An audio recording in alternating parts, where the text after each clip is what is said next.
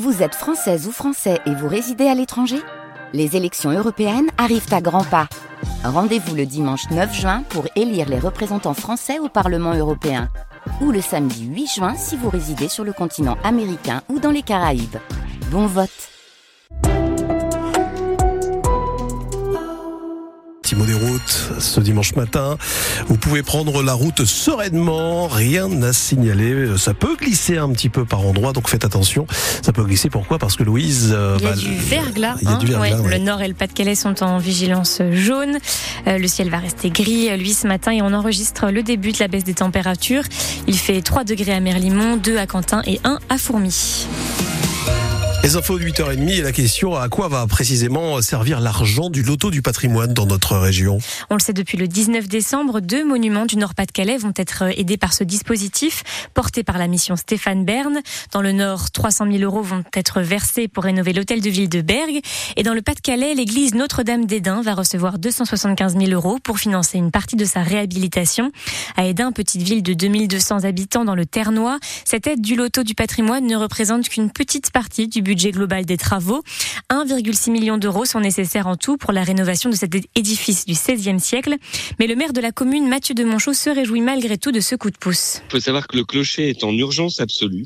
Donc le clocher, euh, forcément avec le campanaire, euh, les cloches qui sont dedans, la charpente, la couverture et les travées qui entourent juste en dessous, hein, les travées en briques et en pierre qui entourent le portail de l'église. Donc c'est sur toute la face avant.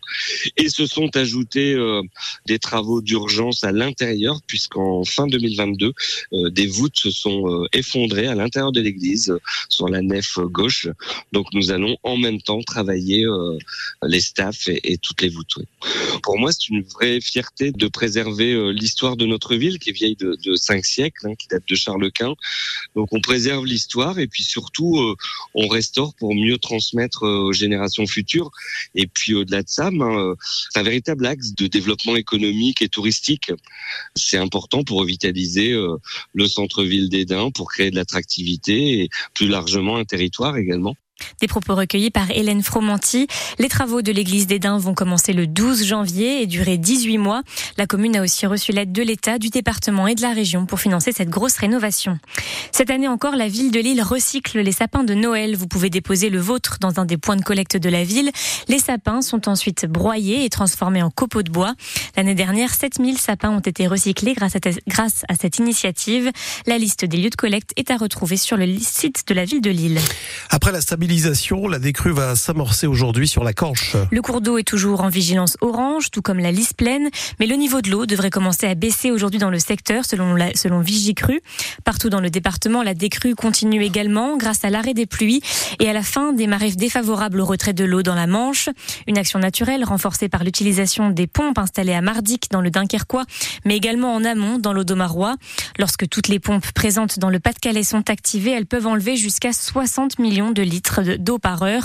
Une aide très précieuse pour les pompiers, selon Philippe Rigaud, le directeur départemental des sapeurs-pompiers du Pas-de-Calais. On commence à, en voir les effets, notamment dans le secteur de Arc, où l'emplacement, le, lieu dit qu'on appelle la Haute Meldic, où grâce aux pompes euh, qui sont venues de, Slovaquie, euh, on constate que le niveau est en baisse parce que effectivement on a des débits qui permettent de rejeter en masse plusieurs euh, milliers de mètres cubes, ce qui est intéressant. Il mmh. faut espérer que la, les températures ne descendent pas trop bas parce que le problème de gel euh, sur euh, les pompes, enfin, ça peut mettre mmh. les mécanismes à, à, rude épreuve. Donc, on, on espère que ce sera assez court.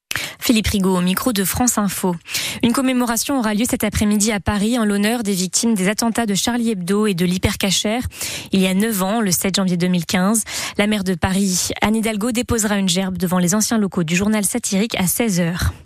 Dunkerque se qualifie pour les 16e de finale de la Coupe de France de football.